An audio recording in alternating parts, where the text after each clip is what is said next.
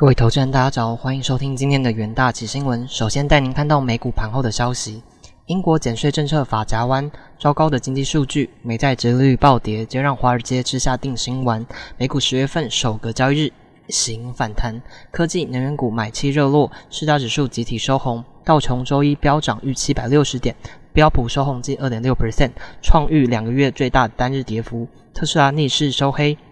在数据方面，市场迎来本月首个坏数据，九月 ICN 制造业指数降至五十点九，远低于市场预期的五十二点二，也不及八月的五十二点八，创二零二二年五月来新低，显示制造业扩张速度减缓。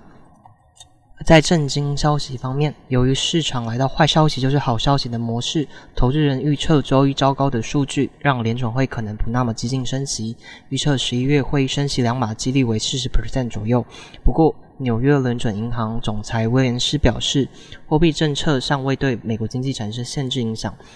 支持持持续升息来对抗通膨。联合国机构周一警告，货币政策引发的全球衰退可能会对发展中国家造成特别严重的后果，并呼吁联准会暂停升息，制定新战略。国际货币基金总裁乔治艾娃周一表示，如果各国政府财政政策与货币紧缩政策同步配合，可能可以避免全球衰退。英国财政大臣跨腾上周日证实。放弃取消对年收入十五万英镑以上的征收十五 percent 个人所得税计划。法家湾举措安抚市场情绪。市场传出 OPEC Plus 可能在十月五日维也纳举行会议上讨论每日减产一百万桶，相当于全球供应的一 percent。此消息推动能源价格与能源股强升。此外，俄罗斯副总理传出可能出席该会议，这可能对欧盟带来压力，因为副总理被美国列入制裁名单。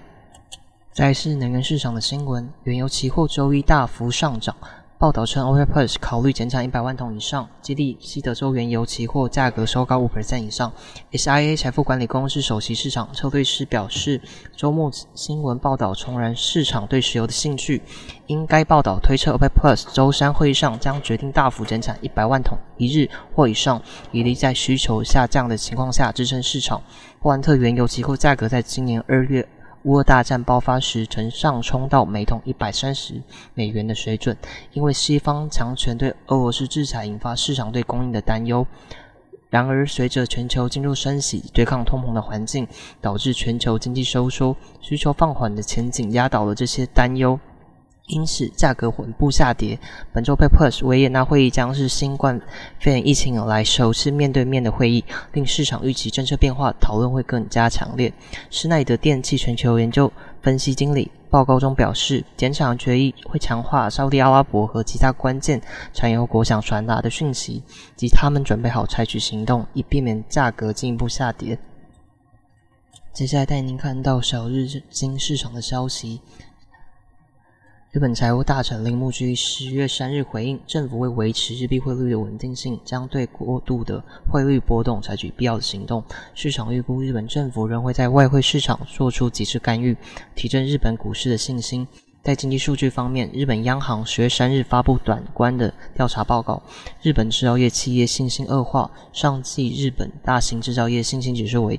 正八，较六月季度的正九下滑。并远低于市场预测中值的十一，显示日元持续走弱，并推升企业成本，导致该国脆弱经济复苏受到冲击。展望后市，随着全球需求放缓及原料价格持续上涨，对日本消费造成压力，日本经济复苏受到冲击。短线小日经走势偏空。此外，投资人可留意日本交易所假期除周末十二月三十一、一月一日跟十一月二日此外，可开放交易，可伺机参与行情。接下来带您看到三分钟听股期的部分。首先，在台波期货的部分，二零二二年中国持续遭受疫情侵袭，中国政府维持清零政策，封堵疫情扩散，却导致中国经济严重受创，其中房地产景气不振，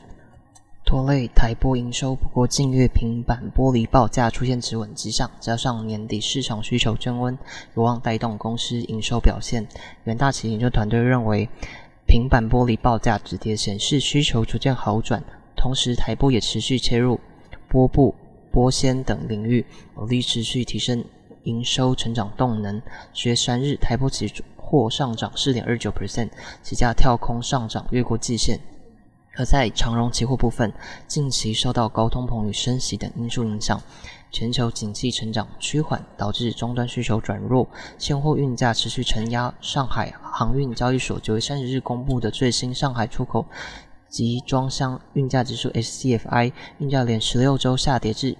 一千九百二十二点九五点，较上周下跌一百四十。九点，跌幅达七点二 percent。元大旗研究团队认为，由于海运需求不振，市场传出航运业者第四季将减班救市，加上年底为货运旺季，今日长荣期价出现反弹走势。十月三日，长荣期货上涨三点七九，期价跌升反弹收红。而在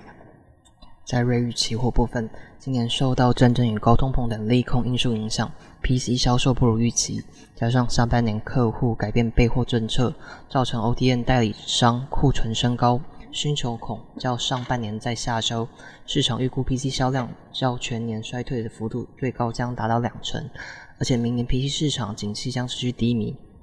远大及研究团队认为，虽然网通规格升级、基建标案等需求强劲，渴望递补 PC 市场疲弱，不过晶圆成本垫高以及产品叠价的压力，将导致毛利率趋势持续向下。十月三日，瑞昱期货下跌零点九二 percent，期价延续弱势偏空的走势。以上就是今天的重点新闻。同一时间，请持续锁定元大及新闻。谢谢各位收听，我们明日再会。